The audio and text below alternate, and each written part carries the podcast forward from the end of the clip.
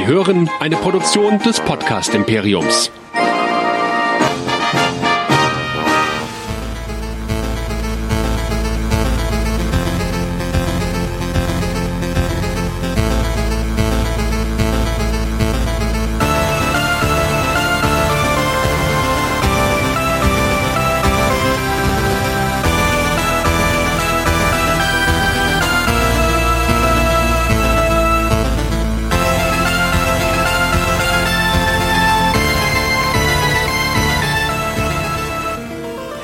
Willkommen zu West Nerds, der Serien-Talkshow hier bei nerdizismus.de.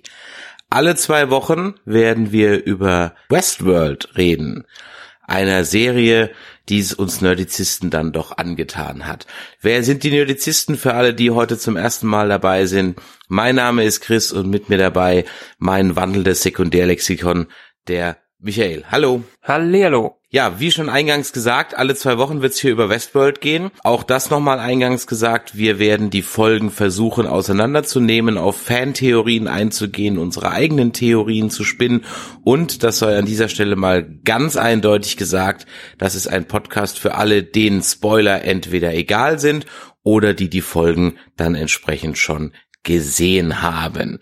Bevor wir aber jetzt einsteigen, vielleicht für alle die, die auch jetzt wieder neu eingestiegen sind, Gib uns doch mal eine ganz kurzen Zusammenfassung der ersten Staffel. Da liegt jetzt auch schon das Problem, weil diese Serie ist ultra komplex. So richtig, richtig tief, vielleicht nicht äh, von den Philosophien her, was manche sagen, andere sagen dann wieder doch, aber es gibt viel, viel zu erzählen. Prämisse basiert grob auf dem Film von Michael Crichton aus den 70ern. Es waren die 70er, ne? Ja, ja die 70er. Ja. Und zwar geht es um einen Freizeitpark. Einen Freizeitpark, der nennt sich Westworld. Ganz reiche Leute, Leute, die ein bisschen Kohle haben, können da reingehen und sich wie im Wilden Westen fühlen. Und der Clou daran ist, die haben ganz viele Statisten, Darsteller, mit denen man alles machen kann. Warum kann man mit denen alles machen? Weil es Roboter sind. Äh, so wie Menschen sehen die aus und man kann die nicht unterscheiden von Menschen und letztendlich kann man dort seine tiefsten und dunkelsten und vielleicht abartigsten Fantasien erfüllen. Um Westworld einzuteilen in der ersten Staffel muss man vielleicht nach den Charakteren gehen, weil äh, wir haben eine ganze Menge Charaktere, denen wir auf verschiedenen Storylines folgen. Und zwar nicht nur auf verschiedenen Storylines, sondern auch auf verschiedenen Zeitebenen, wie sich im Laufe der Story herausstellt. Wichtigster Charakter oder einer der wichtigsten Charakter ist Dolores, die einer der sogenannten Hosts in Westworld ist, also eine der Roboter, die da unterwegs sind und die erstmal nicht wissen, dass sie in einem Freizeitpark sind. Denn, wie die Figuren in den Simpsons-Episoden, über den Freizeitpark, der eine Disneyland-Parodie sein soll, finden sie irgendwann, werden sie irgendwann rebellisch und lehnen sich auf, als sie herausfinden, dass sie nur Darsteller in einem Freizeitpark sind. Und das findet Dolores irgendwann heraus und findet heraus, dass sie schon mal herausgefunden hat, nämlich vor 35 Jahren und damit eine große Krise in dem Freizeitpark ausgelöst hat, der wiederum von zwei großartigen Geistern entwickelt wurde, und zwar, also von Genies, von dem Arnold und von dem Robert Ford, wo wir erstmal nur den Robert Ford kennenlernen, der großartig gespielt von Anthony Hopkins äh, da ist und der in der Gegenwart ein neues Update für die Roboter rausbringt, für die Hosts, das zu Problemen führt. Wir finden heraus, dass dieses Update irgendwann schon vor 35 Jahren durchgeführt wurde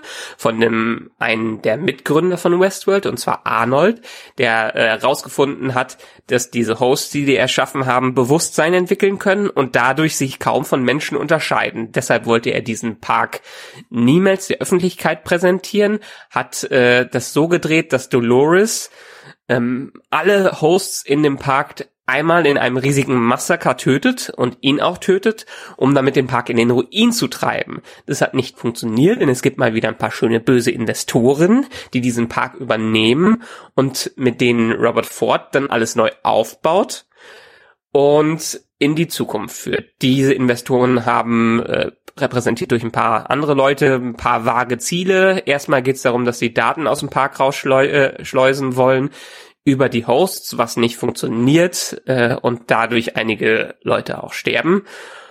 Das ist auch ganz grob die Story, denn Robert Ford erkennt am Ende, dass sein Kollege Arnold recht hatte und dass der Park und die Hosts wie Menschen sind, ihr eigenes Bewusstsein haben sollten und ihre eigene Freiheit haben sollten, führt zu der nächsten Revolution und als Cliffhanger der ersten Staffel ähm, werden alle über den Haufen geschossen, auch Robert Ford selber. Und am Ende bleiben nur noch die Hosts da, die von verschiedenen Leuten dargestellt sind. Und wenn ich jetzt die einzelnen Stories nochmal wiederholen würde, wie zum Beispiel von Bernard, wo sich herausstellt, dass Bernard ein perfektes Ebenbild von Arnold, dem ursprünglichen Gründer ist, den Robert Ford nochmal für sich neu gebaut hat, äh, weil er ein schlechtes Gewissen hat, dann wären wir hier, glaube ich, noch eine halbe Stunde beschäftigt. Und alle, die diese Sendung hören oder diese Show von uns hören, die wissen wahrscheinlich das meiste, was es auch gibt. Aber steigen wir mal ein. Genau. In die Episode 1 mit dem englischen Titel Journey into the Night. Die beginnt 35 Jahre oder circa 35 Jahre vor dem Massaker. Das werden wir übrigens auch so ein bisschen einhalten. Da hangeln wir uns mal ein bisschen an Star Wars vorbei, ja, die ja auch immer Time äh, before Battle of Yavin und Time after Battle of Yavin. Wir machen das hier mal an dem Massaker fest, bis wir ein weiteres, sag ich mal, prägnantes Ereignis haben, an dem man dann vielleicht eine neue Zeitline ausrichten kann. Aber als, als Orientierungspunkt wollen wir mal das Massaker am Ende der Staffel 1 nehmen. Also 35 Jahre vor diesem Massaker Massaker. Arnold und Dolores haben ihre üblichen Konversationen, wie wir es ja auch schon kennen. Und Arnold hat, und das ist richtig Foreshadowing, ja schon Angst, was Dolores einmal werden könnte und dass er nicht Teil davon sein kann. Er sagt ja an der einen Stelle, dass er dann, glaube ich, glaubt, dass sie am anderen Ufer ist und er ihn eben zurücklassen. Auch das, darauf wird später bestimmt auch nochmal Bezug genommen. Kurz nach dem Massaker also Zeitsprung 35 Jahre nach vorne. Maeve ist im Delos-Komplex und hat jetzt die volle Kontrolle über die House und mit Hilfe von Lee, dem Story- oder narrativen Schreiber und Hector möchte sie ihre Tochter finden. Kleiner Fun Fact am Rande, es war dann ja ganz nett, dass sie dann den Lee sich einmal hat komplett ausziehen lassen. Ja. Im Gegensatz zu Dolores scheint Maeve aber nicht auf äh, Rache aus, sondern sie sucht wirklich anscheinend wirklich eher ihre Tochter und auch unser Man in Black ist wieder zurück und wird von dem Kinderfort in das neue neue Spiel Find the Door instruiert. Unser Man in Black, den kennen wir ja auch schon vorher brillant gespielt übrigens von äh, Ed Harris. Es scheint, als hätten viele Hosts ein Bewusstsein entwickelt, aber nicht alle. Bernard und Charlotte ähm, verstecken sich in einer Scheune, aus der sie flüchten können und nach einer längeren Flucht finden sie dann ein geheimes Wartungslabor oder ein geheimes Delos-Labor und in diesem erfahren wir, dass es auch Drohnenhosts gibt, die die DNA von Gäste sammeln. Außerdem erfahren wir, zumindest habe ich es vergessen gehabt, falls das schon früher der Fall war, dass die Hosts alles, was im Park passiert, aufzeichnen. Bernard ist verletzt, der verliert irgendwie Wasser und äh, zittert an den Händen und er füllt sich dann mit so einer Art, ja wahrscheinlich dieses Gehirnwasser, wo dieser Massenspeicher äh, im Kopf dann drin ist, auf, um seine Wunde zu heilen. Ob das von Dauer sein wird, da kann man noch mal drüber streiten. Wir erfahren jetzt auch mehr über Delos, nämlich, dass die gar keine Rettungsaktion starten, bevor der Datenspeicher aus Peter Abernathy, der ja vorher schon mal rausgeschmuggelt werden sollte, jetzt endgültig aus dem Park gebracht ist und vorher wird also keine Rettungsaktion gestartet und Charlotte scheint direkte Befehle von jemand zu erhalten auf ihrer Konsole und äh, ja, das scheint wohl wirklich um den Peter Abernathy und seinen Datenspeicher zu gehen. Zwei Wochen nach dem Massaker. Burnett erwacht an einem Strand, an welchen ein Delos-Rettungsteam eintrifft und wir treffen auf Stubbs und äh, Floki wieder. Ich weiß nicht, ob der Charakter im Englischen schon einen Namen hatte, aber ich kenne den Schauspieler einfach aus Vikings und da spielt er Floki. Das deutet ja dann darauf hin, dass sie den Peter Abernathy-Host gefunden haben müssen, sonst wären die jetzt ja nicht da. Ja? Und äh, Dolores konnte wohl die zwei Wochen dann aber auch nutzen, um freischalten zu walten, denn die Dolores zielt wild, äh, zieht wild marodierend da durch die Gegend. Wir lernen auch, dass Westworld wohl auf einer Insel liegt und wahrscheinlich irgendwo im Asiatischen. Und man merkt auch, wie mächtig Delos ist, denn sie können ja dem Soldaten, chinesischen Soldaten, mal einfach mal sagen, er soll sich hier verkrümmeln. Ford ist definitiv tot, also der war jetzt auch nicht irgendwie ein Host oder sonst irgendwas. Ähm, wir sehen ja dann auch die verweste Leiche und anscheinend vermischen sich die einzelnen Parks auch, denn Westworld ist ja nur ein Park, es scheint ja noch Shogun World, glaube ich, zu geben, war der Name von dem, von dem asiatischen Park. Weiß nicht, irgendwo war der mal eingeblendet. Es soll definitiv, also soweit ich äh, gehört habe oder in Erinnerung habe, äh, sechs verschiedene Parks geben. Okay. Wir lernen weiterhin, dass Dolores alle Hosts in einem Tal versammeln will, das Valley Beyond. Aber auch da ist sie ein bisschen picky, denn sie hat auch durchaus den einen oder anderen Haus selber erschossen, der es ihr anscheinend nicht wert war, ins Valley Beyond zu kommen.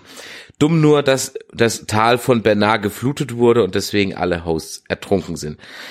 Dolores hat nun zwei Hosts in sich, nämlich den von Wyatt, den wir noch aus der ersten Staffel kennen oder von dem allerersten Massaker, also noch in der Urpark und immer noch das unschuldige Pharmamädchen und daraus scheint sich dann eine neue Person zu kreieren.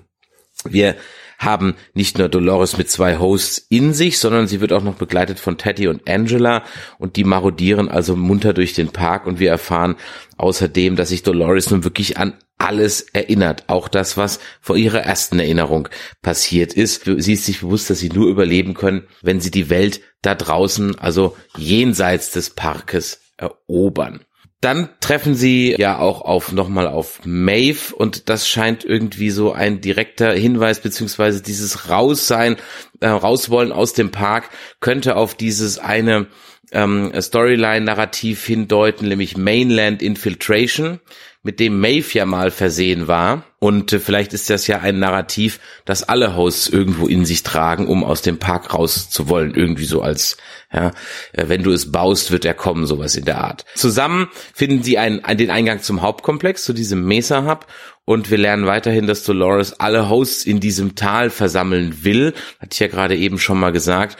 Und dumm halt eben nur, dass das geflutet wurde. Und dann endet die Folge mit einem sichtlich erschütterten Bernard, der gesagt hat, dass er das Ganze war. Folge 2, Reunion. Auch wieder 30 Jahre vor dem Massaker.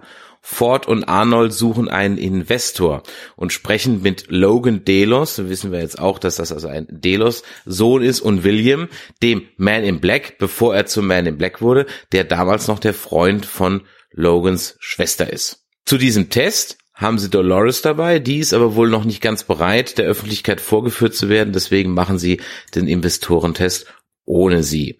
Aber Arnold nimmt Dolores mit und zeigt ihr die echte Welt, zeigt ihr sein Haus, was er gerade baut und anscheinend lebt hier auch der Sohn von Arnold, ähm, äh, ist hier noch am Leben, denn wir erfahren ja später aus einer Erinnerung vom, oder früher in der ersten Staffel aus einer Erinnerung von Bernard, dass der Sohn ja gestorben ist. Der Pitch klappt, dank auch dem Host von Angela und es war interessant zu sehen, dass da wirklich ja alle Haupt- und Nebenhosts da als Gäste auf dieser Party da vertreten waren. Das alles passiert, bevor Logan und William dann als Besucher in den Park reisen und Logan ganz begeistert ist und der William muss erst noch die Möglichkeiten erkennen, ja, was er mit dem Park machen kann und er muss sich dann noch in Dolores verlieben, aber langsam aber sicher ist er dann auf dem Weg zum Man in Black, nachdem etwas passiert ist, das er später als seinen größten Fehler bezeichnet.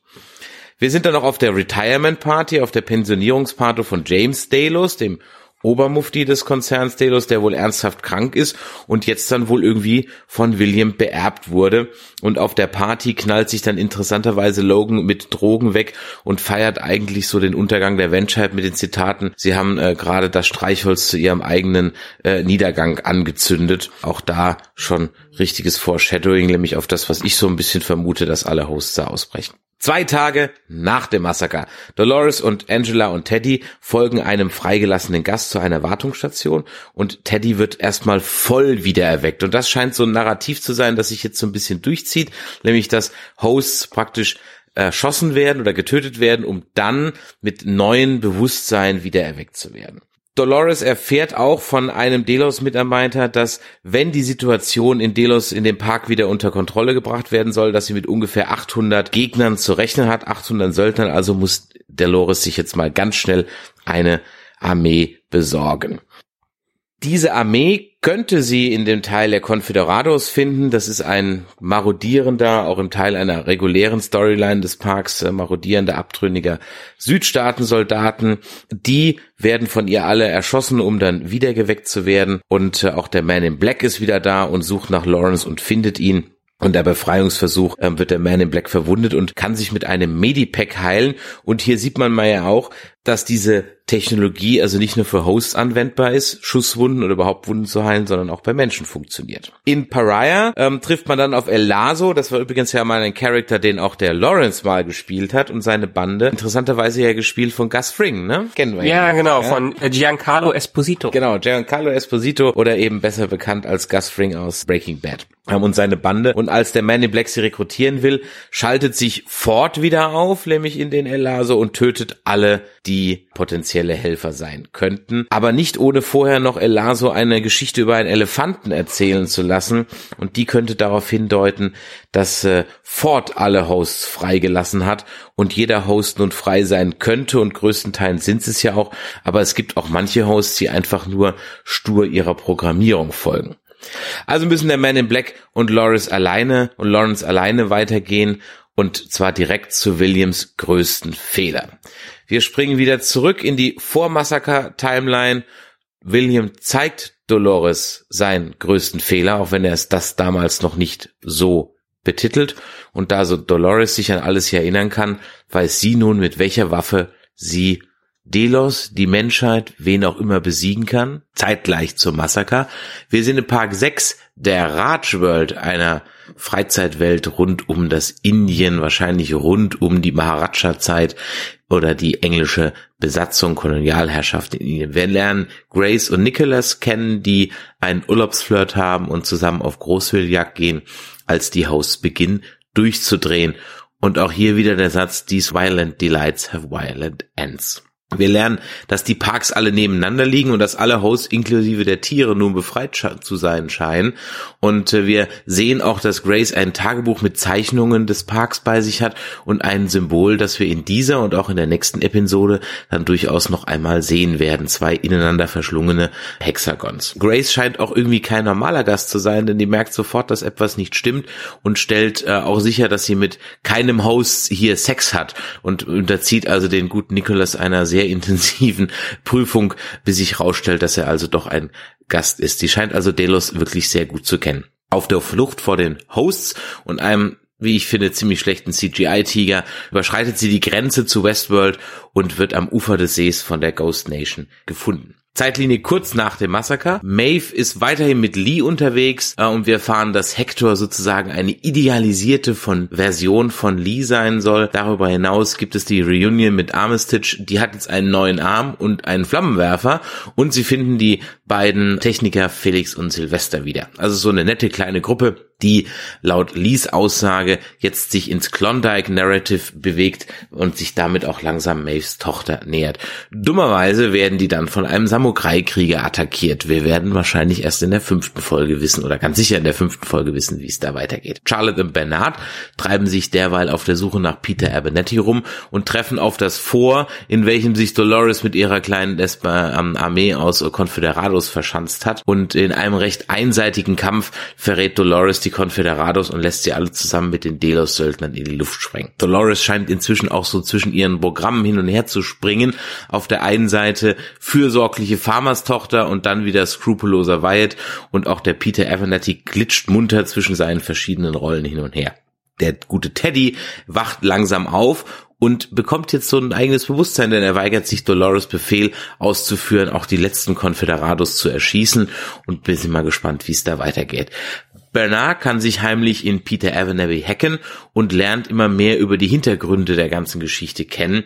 Dumm nur, dass er immer noch beschädigt ist und zusammenbricht. Zu allem Überfluss zieht ihm Clementine noch eins über und verschleppt ihn. Charlotte kann im Trubel der Schlacht mit Peter flüchten, also mit Peter Abernathy, und lässt Dolores mit einer Art Pyrrhus-Sieg zurück zwei Wochen nach dem Massaker. Peter ist äh, Charlotte entwischt und nun ist die Jagd darauf neu eröffnet. Dazu scheint Delos jetzt den Mesa Hub wieder unter Kontrolle gebracht zu haben und Bernard scheint wieder vollständig hergestellt, aber er hat immer noch Flashbacks.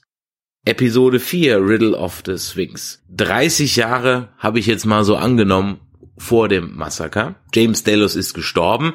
Ebenso Logan, der haben wir ja schon in einer der vorigen Folgen gesehen, dass er sich wahrscheinlich mit einer Überdosis weggeknallt hat. Nur mit dem Unterschied, dass der Geist von James Delos in einen Host transferiert wurde. Das klappt zwar grundsätzlich, aber nach 35 Tagen ist spätestens Schluss und der Host bricht dann zusammen. Ich glaube, sie haben es irgendwie 130 Mal versucht oder sowas. Und das Ganze zieht sich über Jahre hin und bringt den guten William schließlich zur Erkenntnis, dass die ganze Idee grundsätzlich keine gute war besser spät als nie. Kurz nach dem Massaker. Der Man in Black und Lawrence der anscheinend als Hilfe für den Man in Black von Ford erlaubt wird, erreichen das Dorf, in welchem Lawrence Familie lebt. Das kennen wir auch schon aus der ersten Staffel. Dort werden sie von Confederados gefangen genommen. Der Man in Black kann aber mit einem Deal freikommen und tötet dann alle Bösen und rettet das Dorf. Also ein ganz klassischer Western-Plot hier in einer Folge verpackt. Ford schaltet sich wieder ein und gibt ähm, William den Ratschlag, wenn er nach vorne schaut, schaut er in die falsche Richtung. Und das klingt so ein bisschen wie der erste Ratschlag von dem Ford Host, der nämlich sagte, wenn das, äh, das Spiel beginnt dort, wo es endet und endet dort, wo es beginnt. Ist zumindest irgendwie so ein ähnlicher Satz. Kurz nach dem Massaker. Clementine schleift Bernard in eine Halle, in welcher Elsie liegt und Burnett hat sie nämlich nur betäubt und ihr nicht das Genick gebrochen, so wurde es ja angedeutet in der ersten Staffel und sie dann wohl auf Fords Befehl hin in diese Höhle verschleppt. Bernard erinnert sich auch an diesen Ort und findet erneut das Geheimlabor, nur sind jetzt alle Drohnenhosts und alle Menschen dort tot.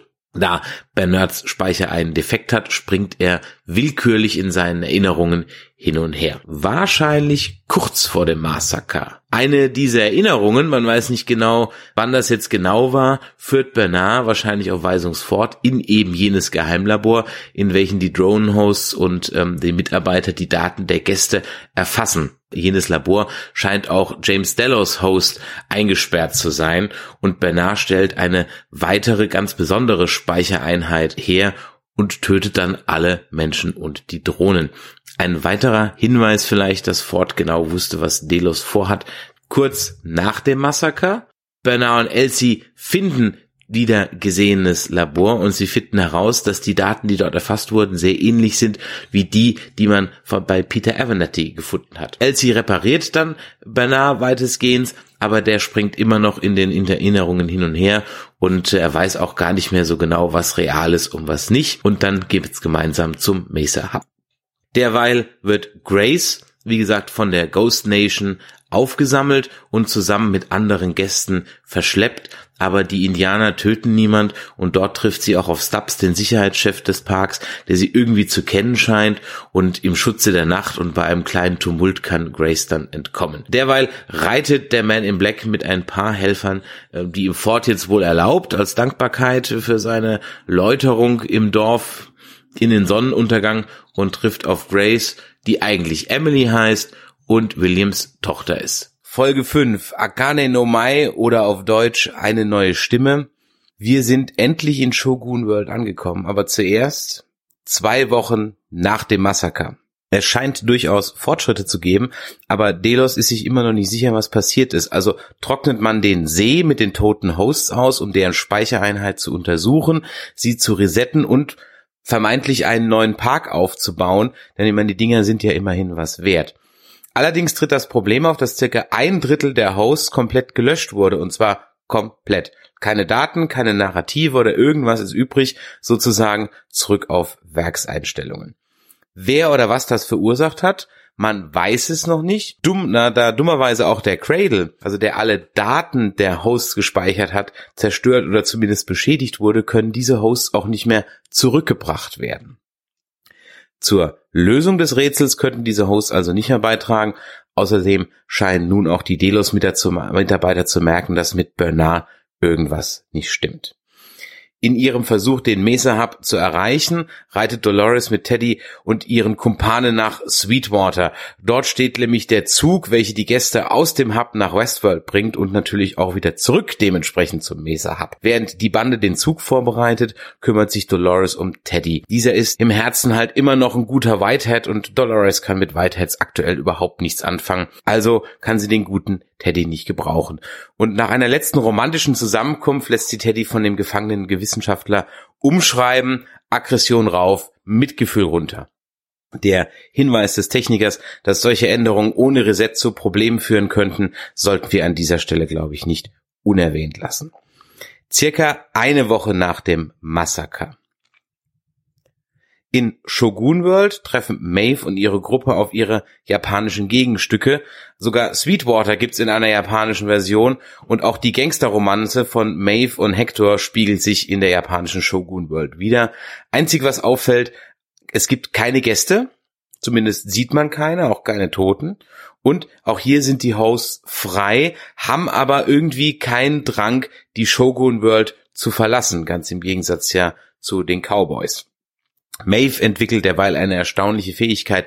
Nicht nur entdeckt sie ihre Fähigkeit zum Sprechen anderer Sprachen, sondern sie kann nun auch alle Hosts mit ihren Gedanken sozusagen kontrollieren. Beides ist äußerst hilfreich, denn die Hosts reagieren nur auf Befehle in der eigenen Sprache des jeweiligen Parks und deswegen konnte sie auch wahrscheinlich die Ghost Nation nicht kontrollieren und auch den, Sumo, den Samurai anfangs nicht, denn da wusste sie das jetzt nicht. Danke Lee hier für deine großartigen Expositionen in dieser Folge.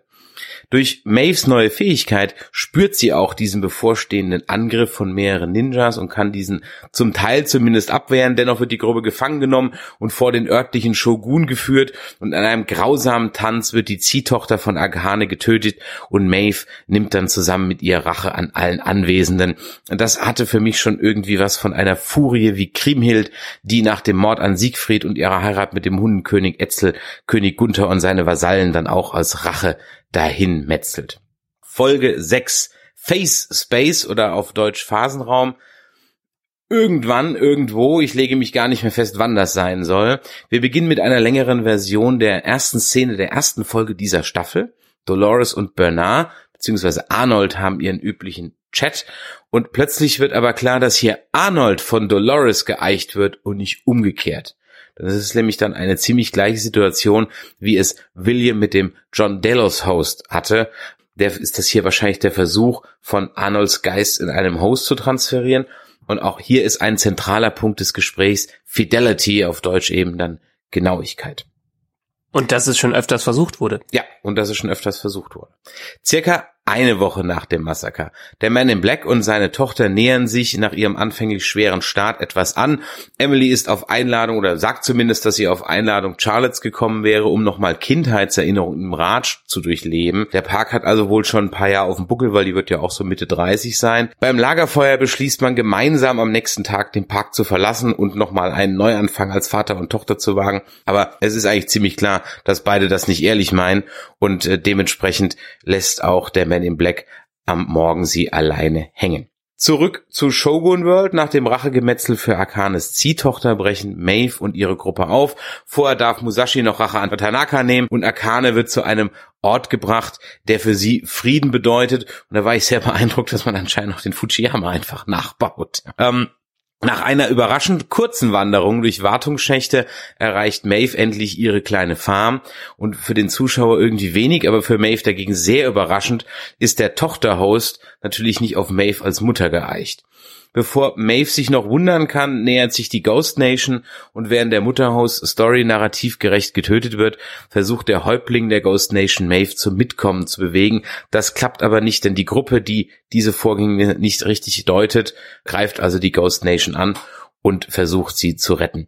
Derweil kann Lee Delos um Hilfe anrufen und dann habe ich mich so gefragt, wo hat er das Handy her?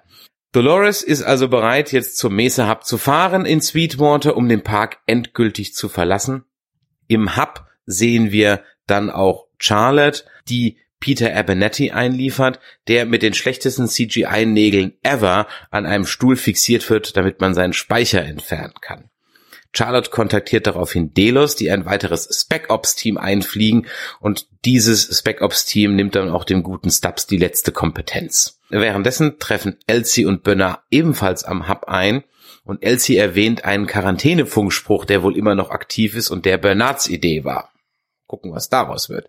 Die beiden erreichen den Cradle, sozusagen den zentrale Speicherorts aller Hosts und als Elsie sich in das System einloggt, stellt sie fest, dass nicht die Hosts, sondern das System an sich sozusagen rebellieren und jede Attacke von außen oder jeder Versuch von außen Kontrolle über das System zu gewinnen dabei gekontert wird und das System sogar improvisiert. Es scheint, als hätte das Cradle einen eigenen Willen.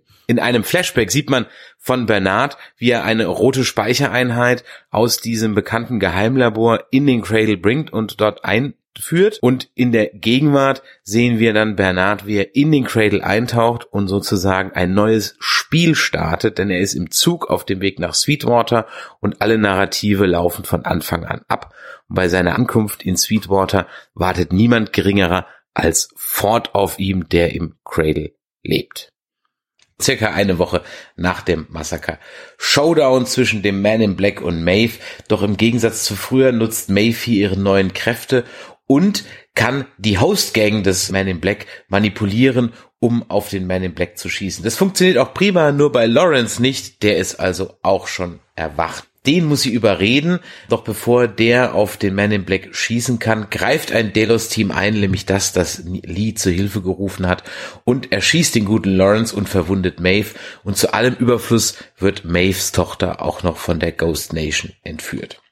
Im Mesa Hub metzelt sich derweil Dolores und ihre Gang durch das Delos Response Team auf der Suche nach Dolores Vater, dem guten Peter Abernethy. Denn die Dolores hat äh, zwei Gründe, ihn zu finden. Zum einen ist es natürlich ihr Hostvater, aber sie ist auch hinter der Speichereinheit her, welche der gute Peter in seinem Kopf befindet. Und nach einem etwas rührseligen Dialog hat sie dann aber noch nichts Besseres zu tun, als ihn den Kopf aufzuschneiden und das Ganze rauszuholen. Allerdings hat Dolores noch einen zweiten Punkt auf ihrer Agenda, denn sie will nämlich auch den Cradle zerstören. Das klingt zwar ein bisschen widersprüchlich, denn die Cradle ist ja eigentlich der Backup der Hosts und damit der Schlüssel zur Unsterblichkeit. Doch Dolores will diese Ketten endgültig durchtrennen, denn wer auch immer die Cradle kontrolliert, kontrolliert ja letztendlich auch die Hosts. Der Preis dafür ist Sterblichkeit der Hosts, ein Schritt näher zum Menschsein und eine Aussicht, die unseren Host Angela nicht davon abhält, sich mit der Cradle in die Luft zu sprengen. Vorher erleben wir aber noch die Abenteuer von Bernard und Bianca, nein, Bernard und Ford in der Expositionscradle. Wir lernen, dass Ford Bernard sehr schnell nach Arnolds Tod virtuell erschaffen hat und zwar mit seinen Erinnerungen und den Erinnerungen aus den Fidelity-Gesprächen mit Dolores. Und im Gegensatz zum James Delos Host ist Ford aber natürlich schlauer als die Delos-Leute, weil er ist denen ja immer einen Schritt voraus, denn er zwingt nicht den Geist von Arnold in einen Host, sondern er schafft praktisch so ein Hybrid aus Bernard und Arnold, also einen ähnlichen Host und dennoch irgendwie ein Individuum. Und das scheint ja dann geklappt zu haben, offensichtlich. Und der Go to Ford spielt wieder mal Gott, eine Analogie, auf die wir ganz sicher noch öfters zurückkommen werden. Kurz vor der Zerstörung der Cradle lädt sich Ford dann aber noch in den Speicher von Bernard runter und der arme Bernard muss nun zusätzlich zu seinen Gedächtnisaussetzern auch noch mit Ford zurechtkommen, der sich als recht gewalttätig entpuppt. Und da äh, Bernard ein recht friedvoller Geselle ist, nimmt also Ford nun die Dinge in der Hand und dezimiert praktisch das Delos-Team und alle, die im Mesa Hub sind, inklusive auch der Gang von Dolores, welche gerade noch so, naja, gerade noch so, aber deutlich dezimiert aus dem Mesa Hub entkommen kann. Wir lernen auch weiter weiterhin in einem kleinen Flashback, dass die wahren Pläne von Delos also dann doch die waren, wie vermutet, Gästedaten zu sammeln und dort Kopien zu erschaffen, quasi den Schlüssel zur Unsterblichkeit. Zwei Wochen nach dem Massaker, Bernard und Stubbs machen sich auf dem Weg zu Fords Geheimlabor und während Charlotte und Strand immer noch den Datenspeicher suchen, den Dolores ja entwendet hat. Außerdem dämmert der Charlotte so langsam, dass irgendjemand Theresa beim Versuch, die Daten aus dem Park zu schleusen, ermordet hat und da bleibt eigentlich nur zwei übrig, entweder Stubbs oder Bernard. Als sie dann die beiden in Fords Geheimlabor zur Rede stellen kann, entdeckt man eine stattliche Anzahl von verschiedenen Bernard-Hosts und dieser Anblick oder diese Erkenntnis bringt Bernard zum Kollabieren und in diesem Zustand ist er dann leichtes Opfer, ihm die in, äh, Informationen zu entlocken, wo sich der Datenspeicher befindet. Der ist nämlich in De Sektor 16, Zone 4. Das wird später nochmal wichtig, denn das ist das geflutete Tal, also dorthin, wohin alle Protagonisten auf dem Weg sind. Folge 8, Kiksuya, so spreche ich das jetzt mal aus. Eine sehr ungewöhnliche Folge, wir werden gleich noch drüber sprechen. In dieser Folge begleiten wir Aketeta, einem der ersten Hosts, nämlich ein Alpha 2 Modell, der schon über 30 Jahre auf dem Buckel hat. Den haben wir aber in der ersten Folge der zweiten Staffel auch schon gesehen. Da hat er nämlich den Investor, den vermeintlichen, gespielt, der den Delos-Leuten das Geld aus der Tasche locken sollte. Der gute Ake lebt friedlich in einem Dorf. Als er eines Tages Schüsse hört und auf der Suche nach der Quelle findet er das Maze, welches ihn erleuchtet. Einige Zeit später erhalten die Indianer ein Update. Da die Gäste nur ungern auf die netten Wilden schießen, werden die Parameter einiger Hosts verändert, um den Frill zu erhöhen und die Ghost Nation ist so, sozusagen erschaffen, denn auf böse Indianer schießt es sich eben leichter. Ake erwachte immer mehr und trifft auf seinen Erkundungstouren zum Beispiel auf einen ziemlich fertigen Logan, der äh, in den Ereignissen der Staffel, ersten Staffel in der Wüste ja ausgesetzt wurde und unter der heißen Sonne droht seinen Verstand zu verlieren und das wahrscheinlich auch so der Initialzünder für die Drogensucht vom guten Logan war. Durch das Gespräch mit ihm wird ihm aber bewusst, dass er Ake irgendwie in der falschen Welt lebt und er entdeckt auf seinen Touren außerdem noch das Valley Beyond, das, bevor es zugeschüttet wird, ihm offenbart, dass es hier ein Tor gibt und er folgert dann, dass dieses Tor wohl in eine andere Welt führen muss. Weil er ein Bewusstsein hat, merkt er auch, dass der Host seiner Frau ersetzt wurde und nicht nur ihm fällt das auch, sondern dem einen oder anderen Dorfbewohner, auch die entwickeln eine Ahnung davon, dass irgendwas nicht stimmt, denn sie merken, dass manche Hosts oder manche ihrer Mitbewohner, sie wissen ja nicht, dass es Hosts sind, von ihnen auch noch als, nur noch als Ghosts bezeichnet werden. Und nach Jahren des Suchens, wir erfahren in einer Szene, dass es wohl über zehn Jahre sind und entdecken es, lässt er sich dann schließlich töten, um unter oder hinter die Welt zu blicken, denn er kriegt auch irgendwann raus, dass er nur so praktisch durch dieses Tor gehen kann. Das passiert auch, denn er wird von den Delos-Leuten ganz normal eingesammelt als toter Host, wiederbelebt und soll dann reprogrammiert werden bzw. resettet werden. Und in einem kurzen unbeobachteten Moment kann er den Mesa Hub erkunden und findet dann im Keller bei den ausrangierten Hostkörpern den Hostkörper seiner Frau. Und da war so der erste Moment, wo ich gedacht habe, so was für ein toller Charakter, denn in einer billigen Serie hätten sie ihn jetzt im Rampage-Mode da durch die Gegend schnitzeln lassen, aber hier hat er also wirklich äh, einen ganz tollen großen Moment. Nach diesem Erlebnis widmet er sein Leben sozusagen der Aufgabe, andere Hosts mit Hilfe des Mace-Symbols zu erwecken und kein Ort ist vor seinen Mace-Zeichnungen sicher und so erweckt er kurzzeitig auch seine Frau, nur um sie dann halt auch gleich wieder zu verlieren und festzustellen, dass das Tor leider gar nicht mehr da ist. Eines Nachts trifft er dann auf Ford, welcher ihm mitteilt, dass er die Ghost Nation eigentlich absichtlich sich weiterentwickeln ließ und auch nicht allzu sehr in deren ja, Entwicklung eingegriffen hat. Gibt noch einen zweiten Handlungsstrang, der ist deutlich kürzer, der spielt ungefähr eine Woche nach dem Massaker. Da sieht man, Ake findet den Man in Black und auch der möchte ihn leiden sehen für die Dinge, die er ihm früher, als er noch ein normaler Host war, angetan hat. Und da kommt es ihm auch gerade recht, dass Emily eintritt und eigentlich das auch das gleiche möchte, nämlich den Man in Black leiden sehen. Also der Fall des Man in Black ist doch schon ziemlich groß von Staffel 1 zu sozusagen God im God-Mode in Westworld rumlaufend zu jetzt äh, einem angeschossenen, vor sich hin siechenden. Etwas überraschend erfahren wir, dass Maves Tochter auch erwacht ist und immer mehr Hosts erwachen also und Maeve hat eine neue Fähigkeit entwickelt, denn sie kann sich jetzt auch an das Mesh-Netzwerk anschließen, beziehungsweise das kann sie ja immer, aber sie kann jetzt auch andere Hosts übernehmen, ähnlich wie Fortas kann und kann durch sie sprechen und durch die Stimme von Ake verspricht sie ihrer Tochter immer auf sie aufzupassen. Ein paar Jahre vor dem Massaker. Zuerst folgen wir Logan, der nun wirklich völlig den Drogen verfallen ist und er versucht seine Schwester Juliet, also Williams Frau, vor William zu warnen, denn Logan weiß ja, was sich hinter der Fassade von William verbirgt und welche Pläne er hat. Und auch wenn Juliet noch keine Details zu dem hat, dass William mal der Man in Black wird, beziehungsweise schon der Man in Black ist, wenn er in seinem Park ist, so ahnt sie doch, dass da etwas nicht stimmt und flüchtet sich in den Frust in der Ehe, so wie Logan in den Alkohol.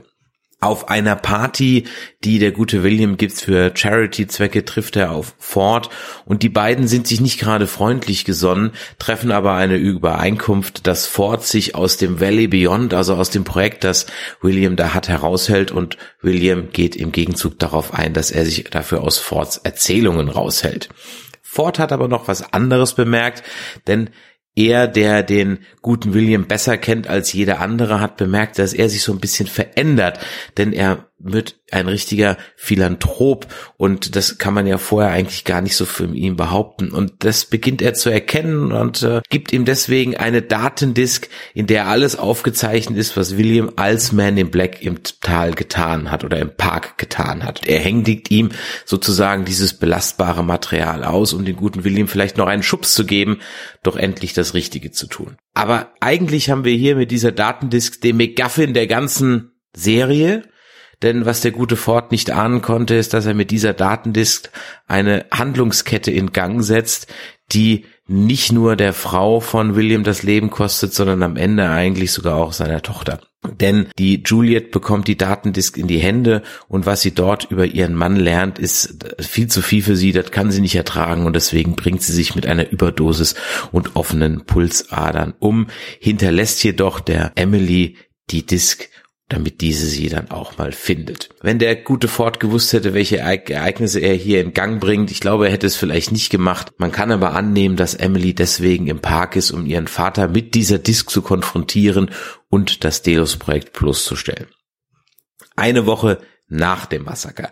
Der inzwischen ziemlich zermürbte Man in Black sieht nun paranoid, wie er geworden ist, an jeder Ecke nur noch fort, in jedem Haus nur noch fort und äh, deswegen gelingt es Emily auch nicht, ihn davon zu überzeugen, dass sie kein Host ist und der gute Man in Black schießt sie eiskalt über den Boden, findet aber dann später bei ihr die Datendisk und ist am Boden zerstört. Völlig am Ende schneidet sich der Man in Black den Arm auf, um zu sehen, ob er jetzt selber ein Host ist doch was er findet, erfahren wir nicht. Sprechen wir über Maeve. Die liegt ja im Mesa Hub und Charlotte und die Techniker von Delos finden heraus, wie Maeve die Hosts steuert, kopieren diesen Code, laden diesen Code in die Clement, in die arme Clementine hoch, um sie zum tödlichen Hostflüsterer werden zu lassen und damit alle Hosts zu zwingen, sich gegenseitig zu bekämpfen und zu töten. Ford, immer noch im Körper von Bernard, schaut derweil mal bei Maeve vorbei und berichtet ihr ziemlich Wichtiges, denn der, die gute Maeve war nämlich Fords Lieblingshost, wohingegen Dolores immer der Lieblingshost von Arnold war. Und nun verstehen wir auch, warum Maeve Ford so ähnlich ist, was ihm die Verhaltensweisen angeht. Er bezeichnet sie sogar als das, was einem Kind von ihm am nächsten kommt, und es wird auch klar, dass das Programm Mainland Infiltration, das wir am Ende der ersten Staffel gesehen haben, dem Maeve gefolgt ist, ein von Ford implantiertes Programm war. Bevor der Ford sich dann verabschiedet, schaltet er noch in Anführungszeichen sämtliche Funktionen für Maeve frei. Er gibt ihr also die Core Permission und damit ist Maeve endgültig von allen Fesseln befreit.